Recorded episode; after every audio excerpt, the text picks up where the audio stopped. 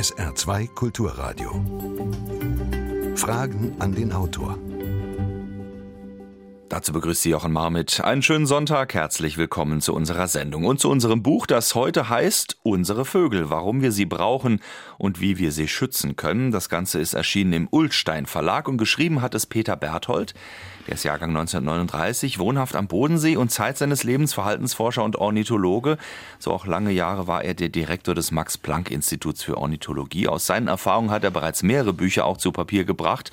Sein neuestes liegt nun vor und ich begrüße ihn heute Morgen in unserem Studio in Friedrichshafen. Schönen guten Morgen, Herr Berthold. Ja, guten Morgen, grüß Gott. Ich muss gestehen, Herr Barthold, als ich Ihr Buch, sagen wir mal so ungefähr die ersten 20, 30 Seiten gelesen hatte, da war mir klar, dass ich an die frische Luft gehen muss und durchatmen. Denn man kann sagen, man fühlt sich dann ein bisschen deprimiert, desillusioniert und auch sprachlos traurig. Denn es ist ja sprichwörtlich, was Sie da beschreiben. Es ist immer stiller werdend um uns herum und es ist eigentlich aber ein Massaker, was da abläuft äh, und was wir zu fast 100 Prozent als Menschen zu verantworten haben. Äh, genau so ist es und deswegen habe ich gedacht, im ersten Teil des Buches gibt es nichts zu beschönigen, sondern alles wirklich klipp und klar darzustellen. An manchen Stellen sicher auch ein bisschen drastisch, äh, ungeschminkt, äh, weil nur so kann man tatsächlich mal eine gewisse, äh, sagen wir mal, Erschütterung auch bei Leuten hervorrufen, die sich bisher damit nicht beschäftigt haben.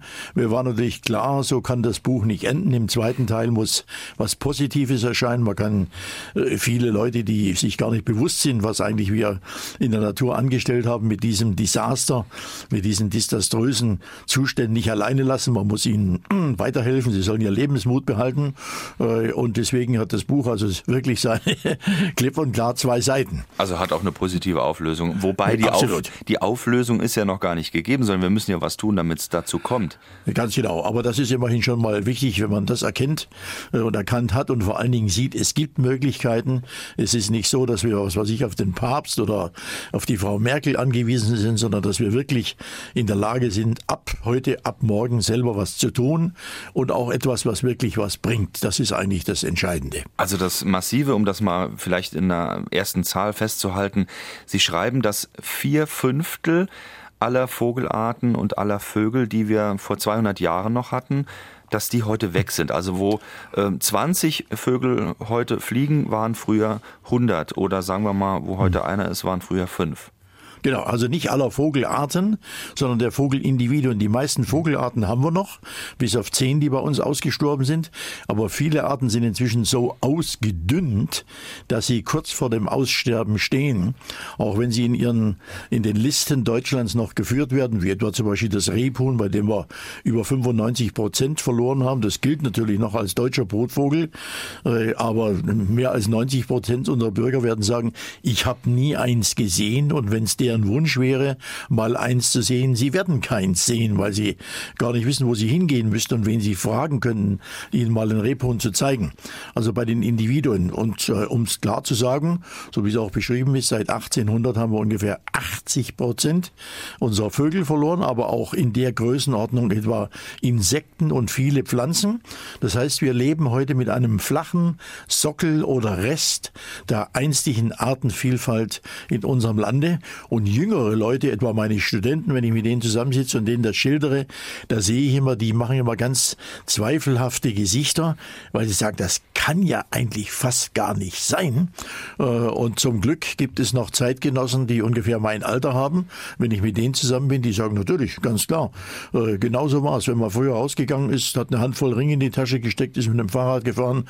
Da war hier ein Neuntöternest, dort der Rotkopfwürger, dann kam ein Raubwürger und da war das fünfte Braunkehlchen am Vormittag. Arten, wo sie heute wochenlang rumtelefonieren müssen. Wo ist eins? Wo kann ich eins erreichen? Mhm. Also da liegen schon Welten dazwischen. Massiver Rückgang der Vogelwelt. Sie sagen vor allen Dingen ausgedünnt. Der Vogelarten 10, haben Sie gerade vorhin gesagt, sind ausgestorben in Deutschland. Wenn man dann weiterliest in Ihrem Buch, dann kommt man irgendwann zu dem Punkt, dass man am liebsten sich die nächstbeste Katze vorknüpft. Ähm, wobei, Sie schreiben ja dann auch, sollte man sich vielleicht lieber die Katzenhalter zur Brust nehmen. Das ist jetzt nur mal so ein kleiner Punkt. Ähm, mögen Sie Katzen? Äh, ich mag Katzen sehr, das steht im Buch auch klipp und klar drin. Katzen sind wunderschöne Tiere und es ist natürlich auch toll, dass es uns gelungen ist, Katzen zu domestizieren, sie bei uns im Hause mit äh, einzugliedern, ebenso wie Hunde oder Schafe oder Ziegen, auch wenn die Katzen eigentlich in erster Linie nicht zum Essen da waren. In den früheren kleinbäuerlichen Höfen, auch das ist im Buch ausführlich beschrieben, war die Katze ein ganz, ganz wichtiger Partner. Wenn man sich vorstellt, ein kleiner Hof, äh, spärliche Ernte, das Getreide wurde oben auf der Bühne gelagert in so flachen Holzbehältern und da haben sich natürlich die Mäuse getummelt und alles Mögliche weggefressen. Wenn da nicht Katzen gewesen wären, die uns geholfen hätten, dort oben die Mäuse in Schach zu halten, wären viele von unseren Leuten verhungert äh, und äh, viele wären gestorben. Also da war die Katze ganz wichtig. Das ist noch gar nicht lange her. Das war noch die Generation äh, von unseren Großeltern. In der Zwischenzeit sieht's anders aus. Heute brauchen wir die Katze als Mäusejäger kaum noch, nur noch in wenigen ländlichen Häusern. Heute wird sie als Pet gehalten, als Liebling und davon Leuten, die oft von Katzen wenig verstehen, noch weniger von Vögeln und die dann oft gar nicht wissen, was eine Katze draußen anstellt, wenn man etwa drei Wochen in Urlaub fährt, irgendwo ein kleines Loch offen lässt und zur Nachbarin sagt, Gell, du schaust ab und zu mal danach und leckst mal eine Handvoll Futter raus und ansonsten kommt die Katze schon durch. Äh, gute Katzen kommen natürlich durch, aber in der Zeit, bis die Leute aus dem Urlaub zurück sind, hat die Katze unter Umständen 200 Vögel getötet. Äh, und ich weiß nicht, wie viele Spitzmäuse und Großinsekten und Schmetterlinge und so weiter. Und das ist natürlich etwas, was uns heute äh, großen Schaden in der Artenvielfalt macht. Früher war es harmlos, da hatten wir die größte Artenvielfalt in der offenen, freien Landschaft. Da geht sie heute gegen Null. Und gerade in den Bereichen, in denen Katzen gehalten werden, nämlich in den äh, äußeren Bereichen von Ortschaften mit viel Grün, mit viel Sträuchern und so weiter, da haben wir eigentlich heute die höchste Artenvielfalt und da tun die Katzen natürlich oft gar nichts Gutes. Also da haben wir eine ganz äh, besondere prekäre Lage. Da werden wir später nochmal drauf kommen liebe Hörerinnen und Hörer, Sie merken schon, es geht hier weit über ein ornithologisches Fachbuch hinaus. Es geht eigentlich um nicht weniger als vielleicht auch die Rettung der Menschheit und der Welt. Das klingt auch so ein bisschen an in dem Buch von Peter Berthold, Unsere Vögel, warum wir sie brauchen und wie wir sie schützen können. Wenn Sie Fragen haben, gerne werden Sie sie los hier bei Fragen an den Autor auf SH2 Kulturradio unter 0681 65 100. Das ist die Telefonnummer in Saarbrücken, die 65 100. Da können Sie anrufen und Ihre Frage loswerden und natürlich auch per Mail Mail an Fragen an den Autor at sr.de und natürlich wird auch unter sr2 www.ftf.de und auf unserer Facebook-Seite diskutiert zu diesem Thema. Da gehen wir jetzt mal, Herr Berthold, 200 Jahre zurück, denn Sie machen einen Anfang mit Johann Friedrich Naumann. 1849, eigentlich die Grundlage auch Ihres Arbeitens oder sagen wir mal äh, von dem, was wir heute 2017 wissen, was eigentlich mit der Vogelwelt los ist. Wer war dieser Johann Friedrich Naumann ganz kurz und was hat er uns geliefert? Ja, das war einer der sogenannten Altmeister oder Altväter der deutschen Vogelkunde. Ein ganz hervorragender Ornithologe, wobei man sagen muss, die ganze Familie der Naumänner waren alles Ornithologen, also auch schon der Großvater, der Vater. Die haben sich alle schon mit Vögeln beschäftigt. Und sie haben das so systematisch getan, dass sie damals einen Überblick hatten über die Vogelwelt Europas, was in der Zeit natürlich ein großes Problem war. Da gab es natürlich kein E-Mail äh, und keine Apps und ich weiß nicht was, sondern man musste sich sich mühsam über Berichte, spärlich verteilt in der Literatur, oft in anderen Sprachen, in Lateinisch und so weiter informieren. Immerhin gab es damals äh, dann gegen Ende des Jahrhunderts schon einen ersten internationalen Ornithologenkongress in Wien, wo man sich dann mal traf, die ersten 50 großen Ornithologen. Aber die Naumann-Familie hat damals schon sich äh, sehr, sehr breit interessiert und die Naumänner haben vor allen Dingen ein großes zwölfbändiges Werk über die gesamten Vögel Mitteleuropas Europas herausgegeben, was zeigt, dass sie wirklich äh, alles wussten, was man damals über Vögel wissen konnte. Und äh, ihnen wurde zugetragen, an sie wurde herangetragen äh, von vielen Leuten, vor allen Dingen von Landwirten, Bauern, auch Jägern, äh, die festgestellt hatten, Mensch, unsere Vögel nehmen mehr und mehr ab. Es wird immer schwieriger, am Sonntag sich irgendwo rauszusetzen in einen sogenannten Vogelherd und Vögel zu fangen, um damit den Mittagstisch zu bereichern, was damals auch in Deutschland Deutschland üblich war. Und das hat dann Naumann dazu veranlasst, 1849 eine äh, wichtige Arbeit zu schreiben, nämlich Beleuchtung der Klage, wie er es genannt hat, Beleuchtung der Klage, also von Landwirten, Jägern und so weiter, über die Verminderung der Vögel in der Mitte von Deutschlands.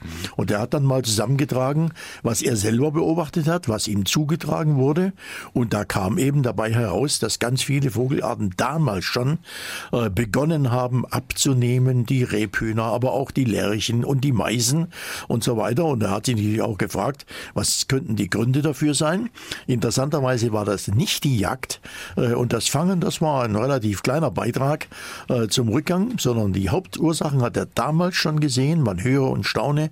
1849 Intensivierung der Landwirtschaft. Also es war gar nicht, gar nicht so sehr, dass äh, in Deutschland ganz viele Vögel gegessen worden sind. Äh, es gab ja Starentöpfe und auch die Nistkästen wurden erstmal aufgehängt, um äh, Vögel zu fangen und dann zu essen und nicht um zu pflegen und ihnen neue Brutmöglichkeiten zu bieten, sondern weil sich eben schon das Ganze intensiviert und ausgebaut hat auf dem Land. Ganz genau. Ist ja damals schon äh, wurde festgestellt und er beschreibt das sehr im Detail, äh, dass ganz viele Biotope verschwanden, äh, etwa dass man Hecken gerodet hat, um die Äcker besser befahren zu können, äh, kleine Feuchtgebiete trainiert hat, trockengelegt hat, Teiche zugeschüttet und so weiter, so dass hier und da und dort und an vielen Stellen die Vogelpopulation nicht mehr ihre ursprünglichen Brot- und Nahrungsgebiete hatten.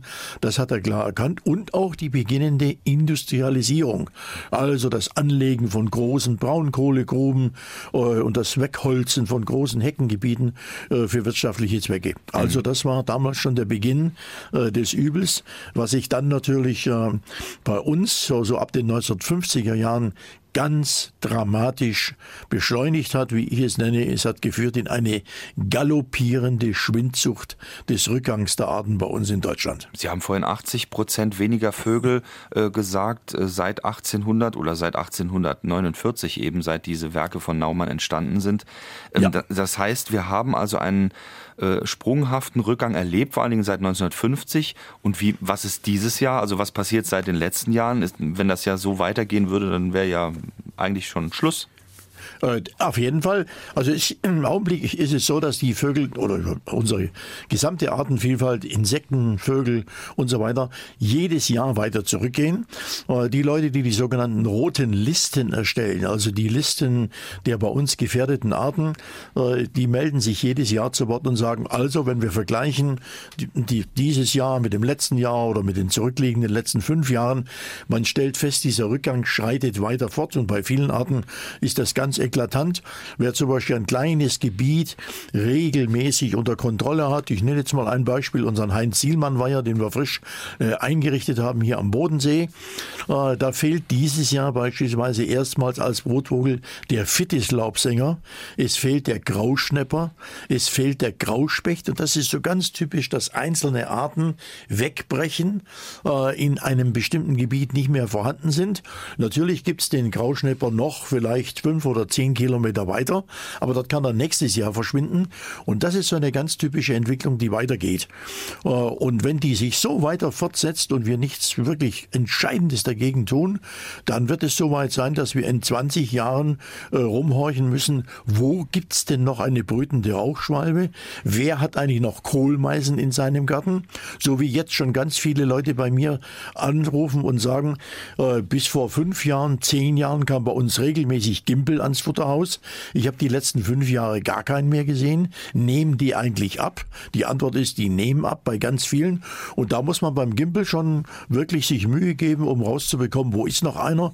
Bei vielen anderen Arten ist es viel dramatischer. Wenn ich heute zum Beispiel in Süddeutschland einen Waldlaubsänger sehen möchte, der früher in jedem Buchenwald gebrütet hat, da muss ich unter Umständen schon hm, ein paar Tage rumtelefonieren, sehr gute Ornithologen antreffen, die mir dann sagen können, also mit mit Sicherheit war im letzten Jahr einer, äh, ich einer. will mal sagen, unser, ja, einer, genau. Und da kann man hoffen, falls er im nächsten Jahr wieder kommt, könnte man dorthin fahren und sich den mal anschauen oder anhören. Also da merkt man, wie unsere Artenvielfalt Jahr für Jahr schrittweise mehr und mehr ausdünnt. Leider ist dieser Prozess, ich muss es so sagen, schleichend und deswegen wird er natürlich von vielen auch übersehen äh, und von vielen, die dafür verantwortlich sind, sind, natürlich auch verharmlost, weil sie sagen, naja, die Art gibt's ja schon noch. Die ist zwar wohl etwas seltener geworden äh, und äh, dann rettet man sich sozusagen äh, aus der Verantwortung. Dietrich Rother aus Spiesen-Elversberg hat genau diese Richtung gedacht, uns eine E-Mail geschickt. Er schreibt Anfang der 60er Jahre des vorigen Jahrhunderts hat ich nehme an, Rachel Carson das Buch geschrieben, Der stumme Frühling. Ähm, geändert hat sich seither nichts oder wenig bisher. Das geht ja genau in diese Richtung. Er schreibt, ich befürchte Schlimmes. Was wäre denn, sagen wir mal, äh, von den Top 3 der schlimmsten Auswirkungen, wenn das genau so weitergeht, auch vor allen Dingen für uns? Ja, also das steht in meinem Buch natürlich klipp und klar drin. Äh, man könnte ja zunächst mal sagen, gut, wenn die Vögel sterben, dann ist das eben ein ästhetisches Problem. Wir haben keinen Vogelgesang mehr. Äh, wir sehen die hübschen bunten Dinger nicht mehr. Heute kein Problem. Sie können sich heute irgendein Gerät kaufen, wo alle Vogelstimmen Europas drauf sind. Äh, können sich jeden Morgen ein Vogelstimmenkonzert schon im Bett anhören. Äh, kein Problem. Nebenher noch einen Farbfilm laufen lassen mit den herrlichsten Aufnahmen. Ähm, das wäre für viele Leute unter Umständen schon zufriedenstellend. Ich habe Studenten gehabt, die gesagt haben, ach, wissen Sie, äh, bei Ihren Vogelstimmen-Exkursionen, da muss man morgens immer so wahnsinnig früh aufstehen und dann ist es unangenehm draußen und viel sehen tut man gar nicht. Ich habe jetzt so eine tolle App, äh, da kann ich mir das alles reinziehen und das machen wir äh, und da kriege ich eigentlich sehr viel mehr mit. Also sowas gibt es schon auch. Aber auf der anderen Seite muss man klipp und klar sehen, hohe Biodiversität, hohe Artenvielfalt ist für uns zum Überleben in Deutschland und in aller Welt eine absolute absolute Grundvoraussetzung. Und wenn wir nicht sehr, sehr viel Artenvielfalt erhalten, wird es uns in wenigen Jahrzehnten entscheidend an den Kragen gehen. Das ist gar keine Frage.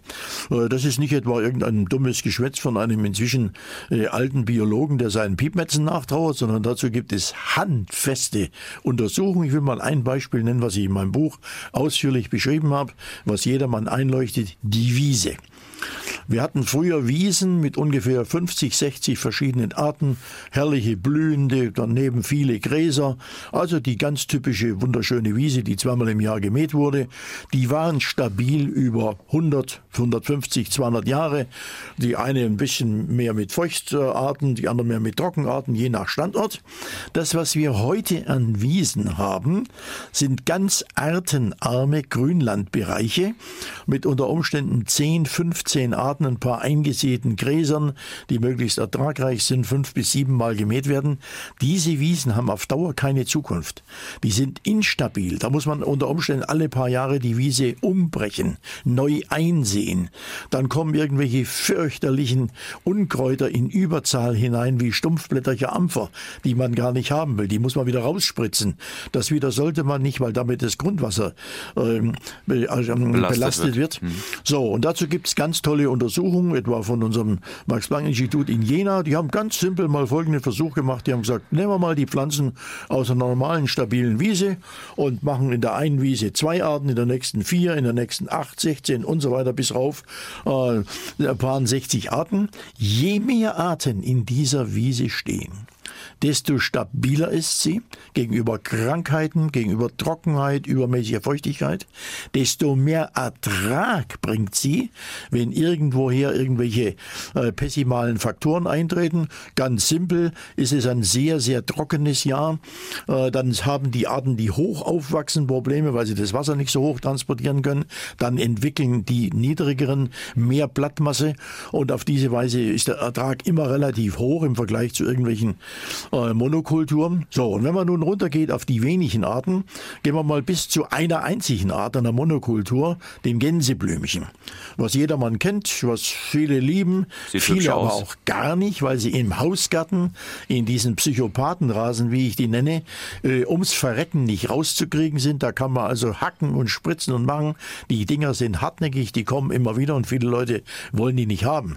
Wenn wir die als Monokultur auf einem kleinen wiesenähnlichen Äckerchen anpflanzen, sind die in wenig Jahren mausetot, weil da Parasiten hineinkommen, die dann so geschwind durch die Gänseblümchen durchlaufen, dass sie alle umbringen und die Gänseblümchen verschwunden sind. Also Psychopathenrasen, diesen Begriff äh, möchte ich doch noch mal ganz kurz hervorheben. Sie haben jetzt wunderbar kommen wir erzählt. drauf. Ja. ja, genau, kommen wir nachher noch mal drauf. kommen wir gleich drauf. Aber Bleib, lassen wir noch mal kurz bei der Wiese bleiben. Da dann sieht man also, je mehr Arten in so einer Wiese drin sind, äh, desto stabiler ist die. Die Geschichte geht noch weiter, kann man alles nachlesen nachlesen. Im Boden hat man natürlich auch viel mehr Wurzelverhältnisse äh, als bei Monokulturen und damit natürlich auch ein sehr, sehr viel reichhaltigeres Leben unter dem Boden, was die Wasserreinigung erhöht, damit weniger Schadstoffe in den Boden bringt.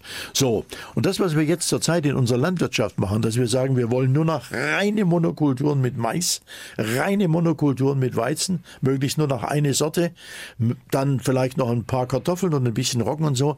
Das ist auf Dauer ohne Spritzmittel, ohne Gifte, ohne Genmanipulierung überhaupt nicht zu erhalten. Und da sind wir ja jetzt schon an den Grenzen angelangt. Wir haben zum Beispiel am Bodensee in unseren Intensivobstbaukulturen regelmäßig jährlich mindestens 25 Spritzungen, die natürlich alle Schadinsekten auch mit umbringen, auch die Bienen und die Wildbienen. Und wenn wir dann Jahre haben wie dieses Jahr, eine frühe Blüte, späte Fröste, großer Teil der Blüten erfroren, vielleicht ein, zwei Tage für die Bestäubung, reichen die Insekten nicht mehr aus, um dann genügend zu bestäuben. Deswegen haben wir dieses Jahr eine ganz miserable Obsternte, die aber nicht allein den Spätfrösten zuzuschreiben ist, sondern vor allen Dingen auch dem Mangel an Insekten. Ich habe dazu sehr sorgfältige Beobachtungen durchgeführt in meinem riesengroßen Obstgarten mit fast 100 Hochstämmen. Früher genügten so zwei, drei Stunden Sonnenschein und dann war so ein Apfelbaum voll mit Bienen und die haben innerhalb von wenigen Stunden äh, kistenweise Obst bestäubt. Wenn Sie sich heute darunter stellen, da haben Sie in einer halben Stunde vielleicht eine einzige Biene. Mir sind nämlich in den Nachbarbienenhaltungen gar nicht übrig geblieben, mhm. weil die meisten Stöcke im Winter kaputt gegangen sind und die schaffen das nicht mehr. Herr Berthold, wir müssen, zeigt, Herr Berthold, ja. wir müssen, obwohl ich Ihnen unendlich lange gerne zuhören möchte. Und äh, die Dramatik ist ja nur wirklich gegeben. Wir müssen ja. mal ein paar Fragen beantworten. So machen wir das. Ganz so genau. die Sendung SR2 Kulturradio Fragen an den Autor und Jawohl. wir haben eine erste, die jetzt kommt. Ja. Einmal zu dem Haussperling. Ähm, vor äh, mehreren Jahren habe ich überhaupt keinen Haussperling mehr gesehen. In den letzten zwei, drei Jahren treten sie wieder auf. Woran liegt das? Zweite Frage zu Elstern. Elster immer ein Feldwaldvogel. Äh, Jetzt äh, tritt er in Gärten von Häusern auf. Findet er in den Feldern keine Nahrung mehr? Warum kommt er jetzt so nah an die Häuser heran? Okay, ja, also zum Haussperling. Äh, wenn Sie in einer Gegend wohnen, wo Haussperlinge wieder auftauchen, dann sind Sie ein glücklicher Mensch. In den meisten Gegenden ist es umgekehrt, da verschwinden die Haussperlinge mehr und mehr. Wir haben ganz viele Dörfer, in denen gibt es keinen einzigen Spatzen mehr. Ähm, wenn es wieder welche gibt, dann sind Sie vielleicht äh, in der glücklichen Gegend, dass irgendwo in der Gegend von Ihnen jemand eine Ganzjahresvogelfütterung eingerichtet hat. Dann kommen nämlich sofort wieder Spatzen und die halten sich dann auch. Sperlinge, Haussperlinge vor allen Dingen, Feldsperlinge, Schmetterling ähnlich, aber der Hausschmetterling ganz besonders, braucht 365 Tage Futter am selben Platz. Das war früher gegeben in der kleinbäuerlichen Landwirtschaft, heute vor allen Dingen bei Ganzjahresfütterung. Also mal umschauen, vielleicht füttert er jemand und wenn er noch mehr schmatzen möchte, der gute Mann, dann soll er selber eine Ganzjahresfütterung einrichten, dann wird er sicherlich eine kleine Spatzenpopulation aufbauen können. Die Elster war früher ein Vogel, der regelmäßig bejagt wurde, galt als sogenannter Schädling. Die meisten meisten Jäger haben in der freien Feldflur draußen Piff-Paff gemacht, wenn irgendwo eine Elster auftauchte.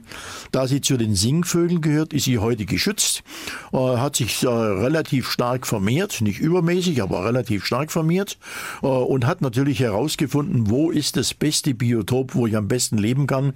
Und das sind die Grüngürtel von Ortschaften.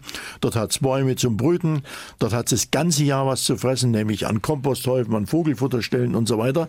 In der offenen Landschaft draußen findet findet ja heute auch eine Elster nur in wenigen Zeiten Futter, etwa wenn die Maiskolben reif sind. Und vorher in den ausgeräumten Feldern gibt es nichts, kein Insekt, totgespritzt, keine Unkräuter, weggespritzt. Also muss man in die Grüngürtel gehen, da wo die Menschen auf ihren Komposthaufen, und das ist die Haupternährungsquelle für die Elstern, eigentlich alles rausschmeißen, was man früher selber gegessen hat. Halbe Schnitzel, halbe Töpfe voll Nudeln und so weiter und so fort, was eben heute in unserer Wohlstandgesellschaft einfach weggeschmissen wird. Also wir werfen weder ganze noch noch halbe Schnitzel raus, aber wir haben auch eine Elster bei uns im Garten, nur um das noch ganz kurz anzufügen. Die holt die Schnitzel gleich beim Nachbarn.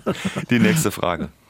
So bedauernswert der Rückgang einzelner Vogelarten ist, äh, beobachte ich aber in meinem unmittelbaren Wohnumfeld ein ganz anderes Phänomen, dass sich da die Saatkrähen äh, vehement äh, also immens vermehrt haben und zu einer richtigen Plage geworden sind. Da hätte ich mal gern gewusst, äh, was der Autor dazu, ähm, dazu meint. Erst recht, da diese Vogelart ja auch noch unter Naturschutz gestellt ist und äh, aufgrund dessen sich halt äh, entsprechend äh, ihre Population hier in den Städten sich vermehrt. Ja, also Saatkrähen waren immer geschützt bei uns, mit Ausnahme in ganz früheren Zeiten, als es überhaupt noch keinen Vogelschutz gegeben hat. Äh, und äh, im ganz im Gegensatz zu Rabenkrähen, die als Einzelbrüter auftauchen, brüten die Saatkrähen in Kolonien. Und da gibt es natürlich hier und da Plätze, äh, wo die Kolonien, sagen wir mal, nicht gerade zur Freude gereichen, wenn sie sehr im Zentrum von Städten liegen. Da gibt es dann immer wieder Diskussionen und Probleme. Kann man die eventuell verjagen? Kann man sie vertreiben? Da gibt es dann oft auch Uneinsichtigkeiten von Naturschutzbehörden, die sagen, nein, die müssen dort bleiben, die sind streng geschützt. Äh, es gibt aber auch Einsichtige, wo man sich dann überlegt, ja gut, wenn die äh, Krähenkolonie an dem einen Platz große Probleme bereitet, etwa die ganzen Parkbänke verkotet oder vielleicht sogar Fahrzeuge auf Parkplätzen und so, da gibt es Möglichkeiten der Umsiedlung. Das muss man also mit sagen wir mal, der Stadtverwaltung, mit einsichtigen Ornithologen und Naturschützern besprechen. Da gibt es Abhilfe. Ansonsten sind die Saatkrähen bei uns uns dünn gesät. Nur an ganz wenigen Stellen haben wir größere Kolonien und sie sind auch sehr nützlich, weil sie sehr viele Engerlinge und äh, ähnliche Schädlinge in der Landwirtschaft äh, aufnehmen, soweit die überhaupt noch vorhanden sind. Also mit Saatkrähen kann man gut leben, aber man muss sich mit ihnen arrangieren. Elke Schumacher aus Losheim am See hat uns eine E-Mail geschickt, heute Morgen hier zu SA2 Kulturradio. Sie schreibt, dass sie ähm, seit über 40 Jahren einen naturnahen großen Garten auf dem Land mit Regen, Vogel, Insektenleben hat und äh, ganzjährig auch die Vögel füttert. Das würden Sie ja unterschreiben, Herr Berthold, dass man auch, sagen wir mal, im, im Sommer füttern muss, was mich völlig überrascht hat. Ja, also die Sommerfütterung ist inzwischen wichtiger als die Winterfütterung. Äh, wir haben jetzt, glaube ich, heute, wenn ich äh, recht informiert bin, den 3. September. Äh, ungefähr in einer Woche wird mein neues Buch erscheinen. Vögel füttern aber richtig. Das Buch ist nicht ganz neu, aber die, die Auflage. Auflage, die rauskommt, ist ganz neu. Das ist die vierte Auflage. Doppelt so dick wie vorher mit vielen neuen Kapiteln. Und darin ist auch mal klipp und klar dargestellt, wie eigentlich der Energiebedarf von Vögeln aussieht. Der ist im Sommer am höchsten. Da müssen Vögel morgens um 4 Uhr aufstehen, sofort anfangen zu arbeiten, fliegen wie die Verrückten, um die wenigen verbliebenen Insekten noch zu sammeln, die sie brauchen, um ihre Jungen aufzuziehen. Fliegen, fliegen, fliegen, sammeln, sammeln, sammeln. Das kostet unheimlich Energie. Und diese Energie ist draußen in der Natur kaum noch zu beschaffen.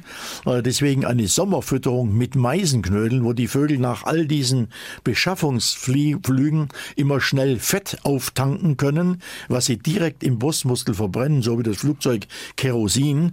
Das ist also das, was unseren Vögeln unheimlich viel helfen kann.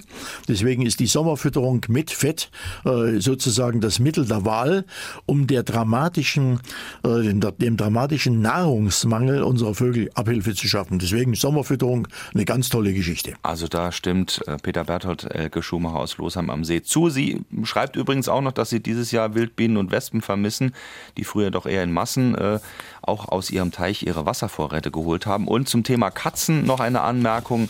Ähm, da schreibt sie, dass äh, Mäuse, Ställe, Felder, Wiesen, Wald noch ringsum sind. Allerdings würde sie eher vermuten, dass das Vogelsterben verursacht wird durch unsere Lebensform, unsere Unkrautvernichtungsmittel und den ganzen Dreck, der von oben kommt, sprich Flugbenzin. Ähm, würden Sie das so auch unterschreiben? Äh, Flugbenzin ist kein Problem. Ähm, wir haben, da gibt es wenig Rückstände, die für Vögel dramatisch sind. Inzwischen ist es auch so, dass die, sagen wir mal, direkte Wirkung von Pestiziden auf Vögel nicht mehr gegeben ist.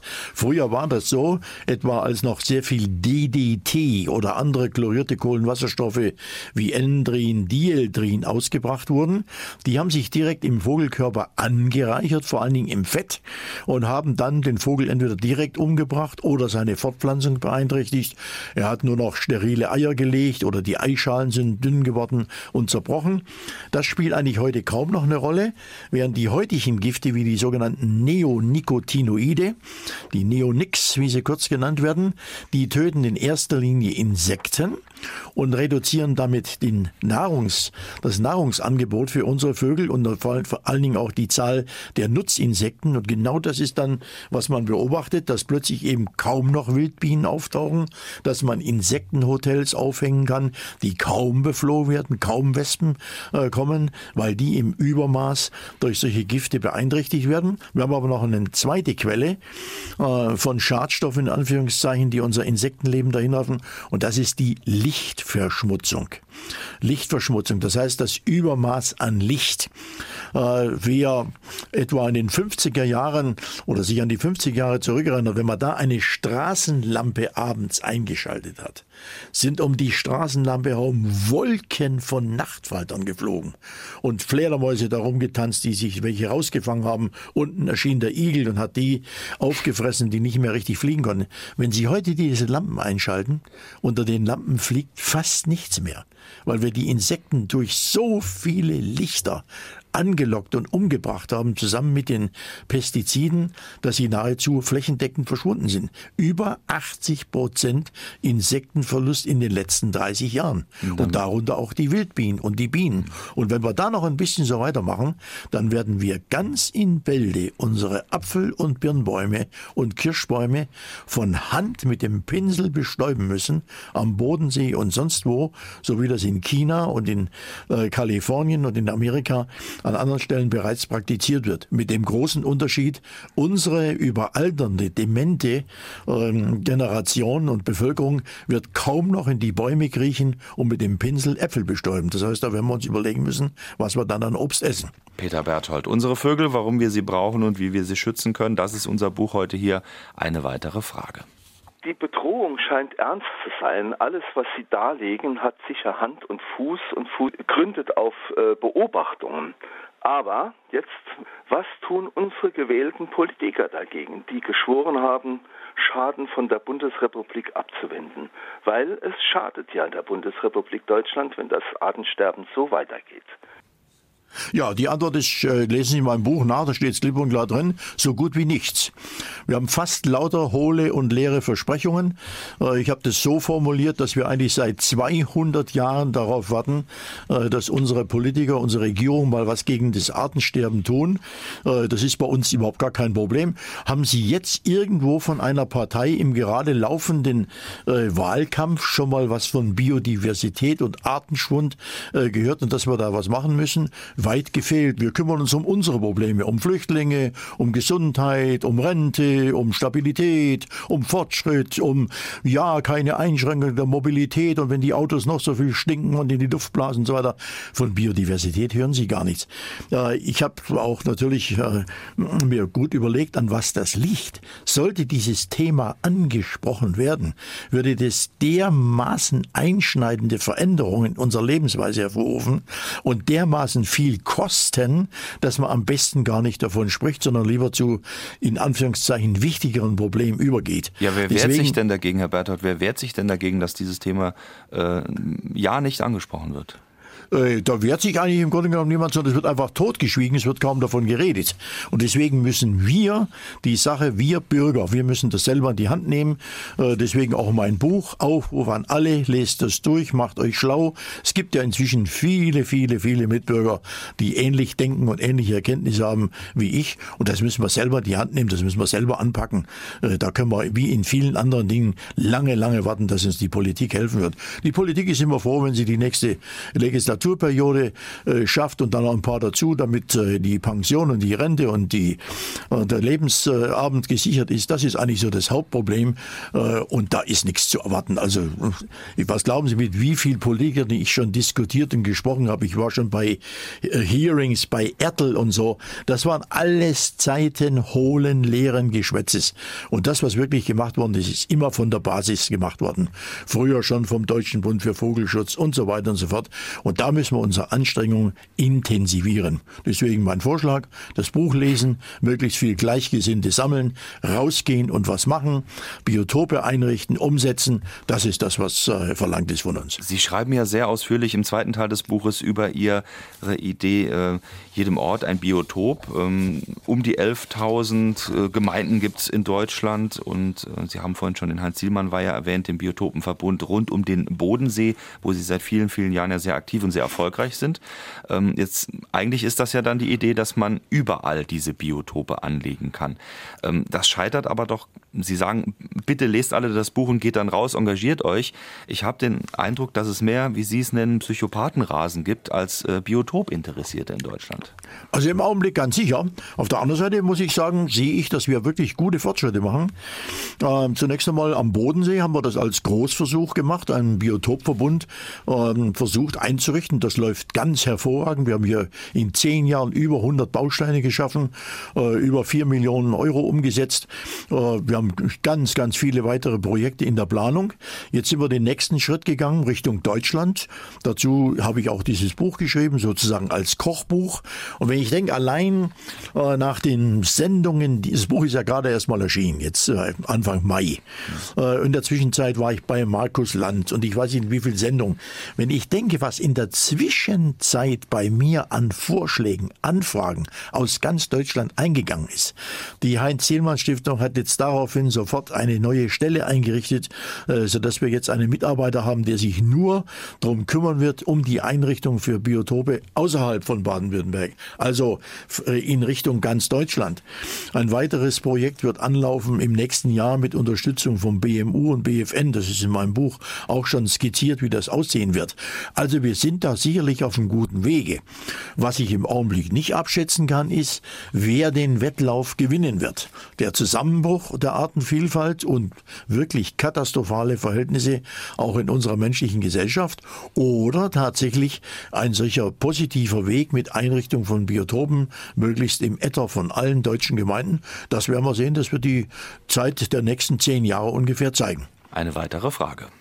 Welche Auswirkungen haben fremde Vogelarten auf unsere Region, eventuell durch den Klimawandel? Ja, also zunächst einmal ist so, dass wir uns äh, freuen können, dass bei den vielen Arten, die bei uns ausdünnen oder sogar aussterben und verschwinden, auch mal ein bisschen was Neues dazukommt. Äh, ich nenne das bunte Farbtupfer am Vogelhimmel.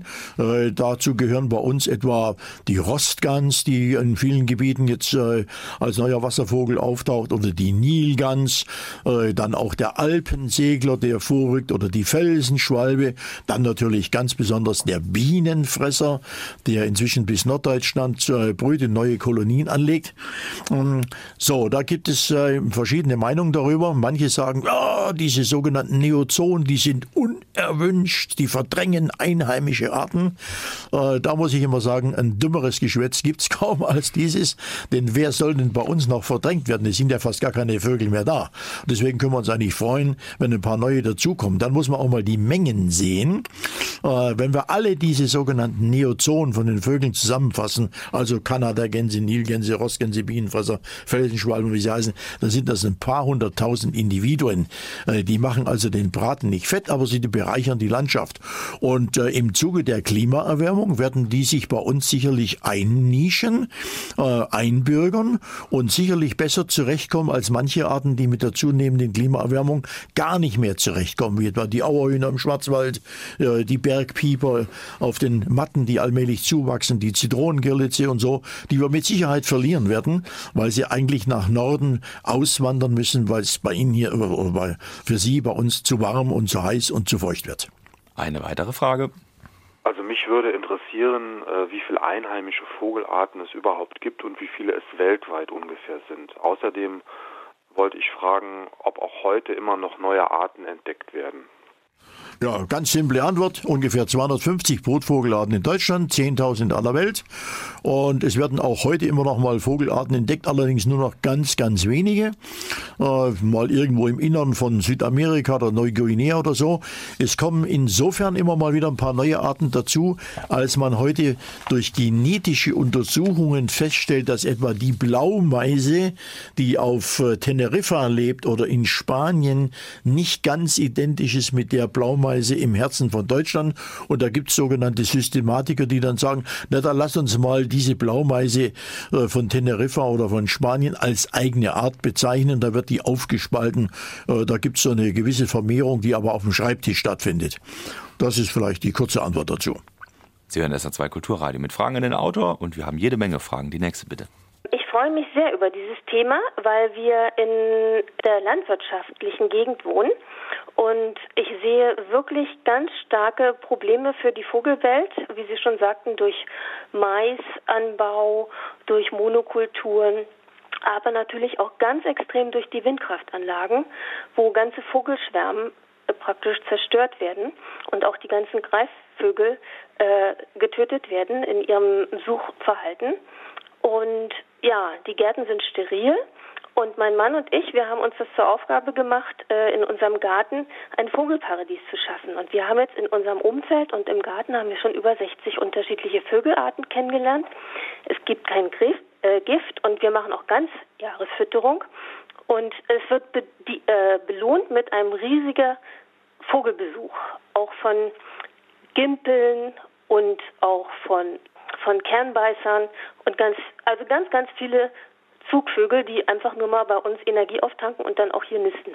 Wir haben neulich einen Grünspecht gesehen und meine Frage ist jetzt, Gänse suchen sich einen lebenslangen Partner und was ist, wenn jetzt ein Partner stirbt?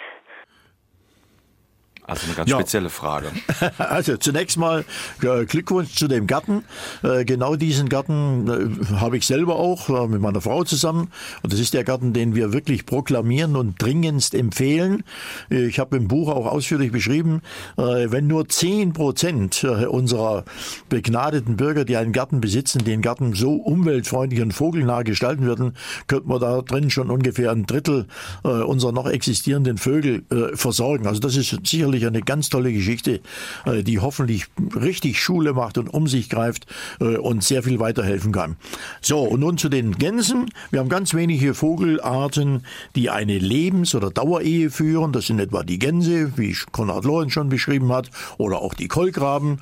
Äh, und ja, da gibt es verschiedene Möglichkeiten. Wenn die ganz schon sehr alt ist, 10, 15 Jahre alt ist und sie verliert einen Partner, dann ist das ähnlich wie im menschlichen Bereich auch. Sie interessiert sich vielleicht schon noch für einen neuen Partner, aber es klappt nicht mehr so richtig, einen günstig kennenzulernen und sich mit dem auch wirklich gut zu verstehen.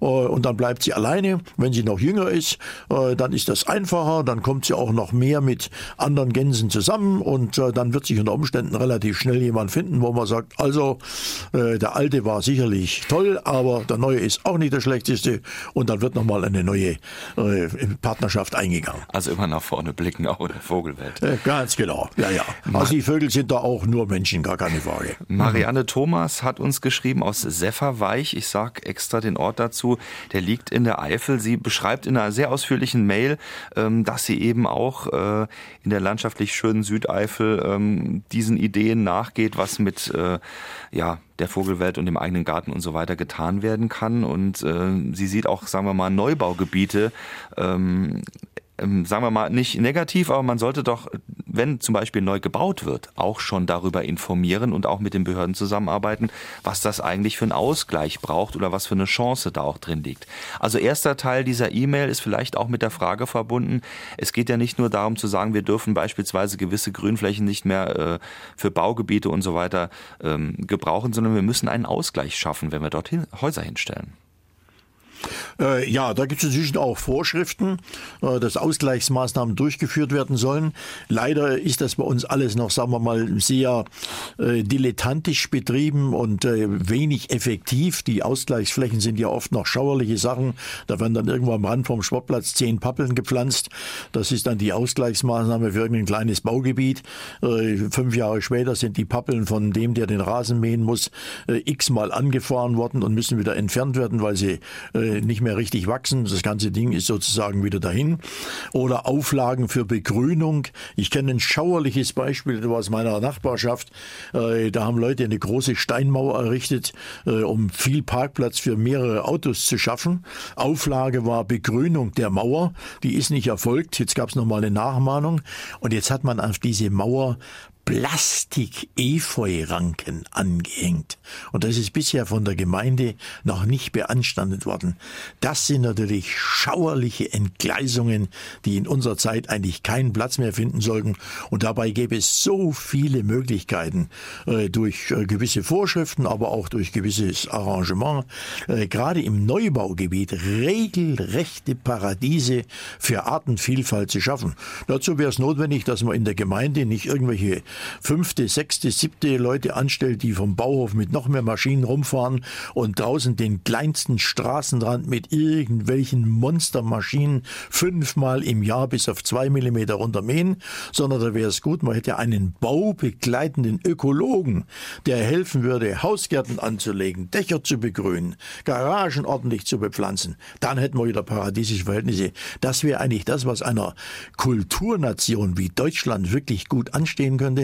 Aber davon sind wir meilenweit entfernt. Und das wird nicht von oben kommen, von keiner Regierung. Dazu haben wir viel, auch bei den Grünen, viel zu viele rote und schwarze und sonst was, aber im Herzen zu wenig Grüne. Das muss von der Bevölkerung gefördert werden. Da brauchen wir Gemeinderäte, die sagen so, jetzt hört endlich auf mit dem Schwachsinn von irgendwelchen Pflegemaßnahmen auf dem Friedhof, noch ein neues Geländer, noch eine Bekiesung, sondern macht mehr Ökologie und das muss von unten her wachsen. Und da kann man sehr viel machen. Also ganz klar, auch im kleinen Detail Augen auf. Äh, bei den Ausgleichsmaßnahmen kann man da nur sagen. Ganz genau. Der zweite Teil noch von Marianne Thomas aus der Eifel. Sie schreibt, dass sie auf einem äh, ehemaligen Bauernhof äh, wohnt mit Streuobstwiesen und äh, dem Ganzen natürlich so mit Windschutzhecken und so weiter und so fort. Äh, und dass sie sie einlädt, Herr Berthold. Sie sollen doch mal in, ja. in Sefferweich, 14 Kilometer von Bedburg entfernt vorbeikommen. Hm. Sefferweich. Genau, Sefferweich. Schreibt sich mit Doppel-F, oder? Genau so. Also wenn Sie mal wieder in der Eifel unterwegs sind, äh, Frau Thomas freut sich ja, über also die Eifel ist ein schönes Gebiet, habe ich mehrfach bereist. Das erste Mal schon mit dem Fahrrad 1955, Mayen in der Eifel. Dort hatte ich eine äh, Freundin, damals äh, noch aus dem Sudetenland, die habe ich besucht. Und äh, ich war natürlich mit Andreas Kieling in der Eifel unterwegs für U-Aufnahmen. Und äh, vielleicht komme ich auch mal nach Sefferweich. SA2 Kulturradio hören Sie. Dicht am Wald, haushohe Bäume, vorn und hinten Wiese, eine Dachtaube und eine Fliege. Ist das der Erfolg von Maikäfer und Mückengiften in der Rheinebene zwischen Karlsruhe und Heidelberg? Wo sind die Insekten und Vögel? Ja, die Insekten und Vögel sind genau da, wie ich es äh, beschrieben habe und wie wir es jetzt besprochen haben. Die Insekten sind äh, zum großen Teil totgespritzt äh, durch lauter Schädlingsbekämpfungsmittel. Äh, zum Übrigen haben sie sich totgeflogen durch zu viele Lichter, äh, die sie angelockt haben. Dann natürlich auch durch den Straßenverkehr. Man muss sich mal vorstellen, äh, das dichte Straßennetz, was wir haben, was praktisch jetzt die ganze Nacht mit Scheinwerfern befahren wird. wenn ich denke, ich habe meinen Führerschein gemacht 1959 wenn man damals nur mit dem Moped, gar nicht mal mit dem Auto, nachts unterwegs war, war nach kürzester Zeit äh, vorne die Scheibe von dem äh, Scheinwerferchen, die war so zugeklebt und gekleistert. Damals konnte man, äh, obwohl es noch erlaubt war, keinesfalls ohne Helm und Schutzbrille fahren, weil die ganzen Mistkäfer, Maikäfer, sonstigen großen Brocken, äh, nachts fliegende Heuschrecken, Libellen und so weiter, einem dermaßen gegen den Kopf gedonnert sind, dass man fast vom Moped gefallen ist. Heute können Sie fast den ganzen Sommer durch mit Ihrem Auto rumfahren, ohne dass Sie irgendwo äh, Insekten aufladen. Mal ein einzelnes, das können Sie mit ein bisschen Spucke von der Windschutzscheibe putzen. Und damit fehlt das Futter für die Vögel. Wir haben heute ganz viele Vogelpaare, die kommen aus Afrika, zurück, Gartenrotschwänze etwa. Das Männchen singt, das Weibchen guckt sich im Streuobstgebiet um. Äh, manche legen dann schon noch Eier, können aber hinterher ihre Jungen nicht mehr aufziehen, weil das Futter nicht ausreicht. Und andere legen schon erst gar keine Eier mehr, äh, weil das Angebot an Insekten gar nicht ausreicht, die Eier zu produzieren. Äh, und das ist das, was eben den Schwund an Insekten und Vögeln hervorruft. Und da müssen wir in aller Bälde Gewaltiges dagegen tun, wenn uns nicht der Rest vor die Hunde gehen soll. Der Autor hat erwähnt, dass man Essensabfälle wie halbe Schnitzel und so weiter auf Kompost ruhig legen kann. Aber ich höre immer wieder, es zieht Ratten an und es gehören keinerlei Essensabfälle auf den Kompost. Vielleicht kann der Autor das nochmal erläutern.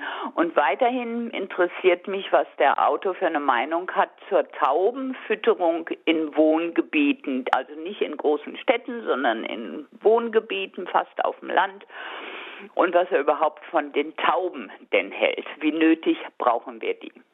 Ja, also ganz kurz, ich habe um Gottes Willen nicht gesagt, dass man halbe Schnitzel auf den Komposthaufen tun soll, sondern das war eher eine Rüge an diese Wohlstandgesellschaft, die unter anderem auch die Elsternvermehrung hervorruft. Auf den Kompost gehören Eierschalen beispielsweise äh, oder mal vielleicht Käse, Rindenstückchen und alles andere ist selbstverständlich zu essen. Wir sollten kein einziges Gramm an Lebensmitteln wegwerfen, sondern unsere ganze Lebensmittelhaltung so äh, planen, dass überhaupt nichts weggeworfen werden muss. Dann brauchen brauchen wir auch nicht diese intensive Landwirtschaft, die wir haben, äh, denn die ist ja unter anderem notwendig, weil wir ein Drittel unserer Lebensmittel, die wir produzieren, wieder wegwerfen. Eine einzige himmelschreiende Katastrophe. Zur Taubenfütterung in Städten, ganz simpel, gibt es ein eigenes Kapitel in meinem Buch Vögel füttern aber richtig, was jetzt gerade in den nächsten Tagen erscheinen wird. Äh, das Taubenfüttern in Ortschaften äh, unkontrolliert ist sicherlich absolut kontraproduktiv, in vielen Gemeinden mit hohen Strafen belegt und verboten. Boden. Äh, was auch schlecht ist, ist natürlich die Tauben einfach äh, sozusagen ihrem Schicksal zu überlassen. Die haben wir ja selber zu Haustauben gemacht, gezüchtet. Früher wurden die fast als Heilige in großen Taubenhäusern in Ägypten gehalten zur Fleischproduktion, äh, zur Gewinnung von Vogeldungen für die Düngung der Felder. Und mit diesen Tauben sollten wir sehr anständig umgehen. Viele Gemeinden machen das inzwischen. Die richten Taubenhäuser ein, die betreut werden, wo die Tauben gefüttert werden und wo man die Reproduktion auf sehr humane Weise, äh, nämlich durch Sterilisierung der Eier, äh, reduzieren kann, um der sogenannten Taubenplage, wie sie inzwischen in manchen Orten genannt wird und auftaucht, äh, etwas Vorschub zu leisten. Es gibt eine Frage per Mail beziehungsweise eine Anmerkung von Klaus Michael Fuchs, die reingekommen ist. Er schreibt, Herr Berthold, Beschreiben Sie einmal den Vorgang, dass es gerade die gut gefütterten Hauskatzen sind, die am erfolgreichsten in Wäldern, Wiesen außerhalb der menschlichen Siedlungen jagen. Denn, so schreibt er, gegenüber der ständig in Hunger befindlichen Wildkatze haben diese Hauskatzen, die gut gefütterten, ja die Geduld und auch den besten Zeitpunkt, um abzuwarten, um dann zuzuschlagen. Genau, das ist wie mit den italienischen Vogeljägern. Früher waren die italienischen Vogeljäger unterwegs, um Vögel zu schießen, um davon zu essen. Viele haben das heute gar nicht mehr notwendig. In Italien dürfen sie auch gar nicht mehr Vögel jagen. Und da gehen heute gut genährte italienische Jäger nach Nordafrika, setzen sich an irgendwo äh, an einen Flachwasserteich, warten bis Limikolen kommen, schießen die tot, lassen die liegen und erzählen stolz abends, ich habe 132 Vögel geschossen. Äh, und ähnlich arbeitet eine wohlgenährte Hauskatze. Äh, die frisst sich erst erstmal den Wanst im Haus voll, geht morgens raus und hat dann alle Moose, da ein Schmetterling zu fangen, dort eine Spitzmaus, da einen kleinen Vogel, auch wenn sie die gar nicht isst, während die streunende Katze, die also nicht mehr betreut wird, die in die Feldflur hinaus muss und leben muss, die muss unbedingt darauf schauen, dass sie mit Sicherheit Beute macht, von der sie auch gut leben können. Und das ist bei Vögeln und Schmetterlingen relativ schwierig. Da brauchen wir sehr viel Geduld und da geht auch vieles äh, sozusagen in die Hose. Die setzen sich dann meistens meistens vor ein Mauseloch und warten, bis Mäuse rauskommen und sind damit weniger schädlich. Also die, äh, sagen wir mal, sportiv jagende, wohlgenährte Katze im Hausbereich, das ist der eigentliche Schädling für unsere Artenvielfalt. Karl Risch hat uns auch eine E-Mail geschickt. Er sagt, warum hört man eigentlich fast keinen Kuckuck mehr? Und zweitens ähm, das Thema Schwalben. Äh, die ja gerade auf dem Weg sind in den Süden, um dort zu überwintern. Aber die hinterlassen, wenn sie denn bei uns in der Umgebung noch irgendwo wohnen, äh, immer Kot und das Thema, die machen Schmutz und so weiter und müssen auch noch äh, direkt an Straßen mit vielen Autos und LKWs vorbei. Also er ist da so ein bisschen zwiegespalten. Was würden Sie empfehlen? Also zunächst Kuckuck. Wir haben ungefähr 30 Prozent der Kuckuckpopulation verloren. Ein Drittel äh, ist dahin. Die werden weiter äh, ganz stark ausdünnen. Kuckucke brauchen vor allen Dingen zum Leben Raupen von Schmetterlingen. Brauche ich Ihnen nichts erzählen. Es gibt kaum noch Schmetterlinge. Deswegen auch kaum noch Raupen. Also die Großinsekten fehlen. Schwalben nehmen bei uns dramatisch ab. Die Rauchschwalbe, die in Kuhstellen brütet, äh, simpel deshalb, wo gibt es denn noch Kuhställe? In vielen Dörfern überhaupt kein einzige mehr, dann auch keine einzige Rauchschwalbe mehr. Die Mehlschwalbe brütet außen an Häusern, ist heute in vielen Gemeinden völlig unbeliebt, weil die Häuser aussehen äh, wie geschleckt oder mit der Zahnbürste sauber geputzt. Wer will da schon ein Schwalbenpärchen haben, was dann die Hauswand verkotet? Äh, das ist also zunehmend schwierig geworden. Auch da gibt es aber gute Möglichkeiten, etwa durch sogenannte Schwalbenhäuser, äh, die ich auch im Buch kurz beschrieben habe, die man aufstellen kann. Äh, kleine Häuschen äh, mit etwa 50 Kunstnestern, die von Schwalben sehr gern angenommen werden. Also da gibt es schon Möglichkeiten, den Schwalben äh, auch in unserer von Reinlichkeit äh, fast bis an die Grenze der Psychopathie getriebenen Gesellschaft ihr Auskommen weiter zu gewährleisten. Das führt uns wieder zu dem Stichpunkt Psychopathenrasen. Wobei, das kann man ja noch toppen, habe ich schon an vielen Orten gesehen. Man kann ja auch einfach Kiesel nehmen oder ein bisschen Schotter und dann ist auch gar nichts mehr. Ja, oder Kunststoffrasen, nicht? das ja, geht, geht, auch noch. Geht auch. Wir haben noch eine letzte Frage, die wir an der Stelle jetzt äh, per Telefon für Sie haben, Herr Berthold. Es sind unglaublich viele Fragen gekommen per E-Mail. Ich würde mal sagen, äh, die können wir nicht mehr, leider nicht mehr alle beantworten. Aber ja, oder wir ich, hängen einen Tag dran. Das würde ich auch gerne tun, da muss ich erstmal Rücksprache halten. Auf jeden Fall äh, zu empfehlen, unser Buch natürlich heute, Unsere Vögel, warum wir sie brauchen und wie wir sie schützen können. Peter Berthold, letzte Frage. Warum äh, sind bei Vögeln meistens die Menschen viel schöner als die weiblichen äh, Tiere? Weil die Weibchen in der Regel die Bebrütung haben, etwa gerade bei Enten ganz alleine, Stockenten. Und wenn die Entendame so hübsch aussehen würde wie das Männchen, würde sie jeder Fuchs sofort entdecken, auffressen und die Enten gäbe es gar nicht mehr.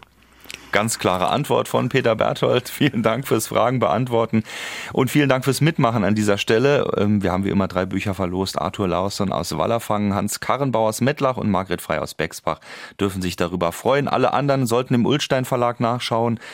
Unsere Vögel, warum wir sie brauchen, wie wir sie schützen können. 336 Seiten, 24 Euro mit vielen, vielen schönen Bildern und Skizzen und natürlich Ideen und Anregungen, wie wir diesem ganzen Desaster entgegenwirken können, was rund um uns stattfindet. Herr Berthold, danke Ihnen nochmal an dieser Stelle. Und diese Sendung wird es im Laufe des Tages natürlich auch als Podcast-Version im Internet geben, unter Fragen an den Autor zu finden unter sr2.de.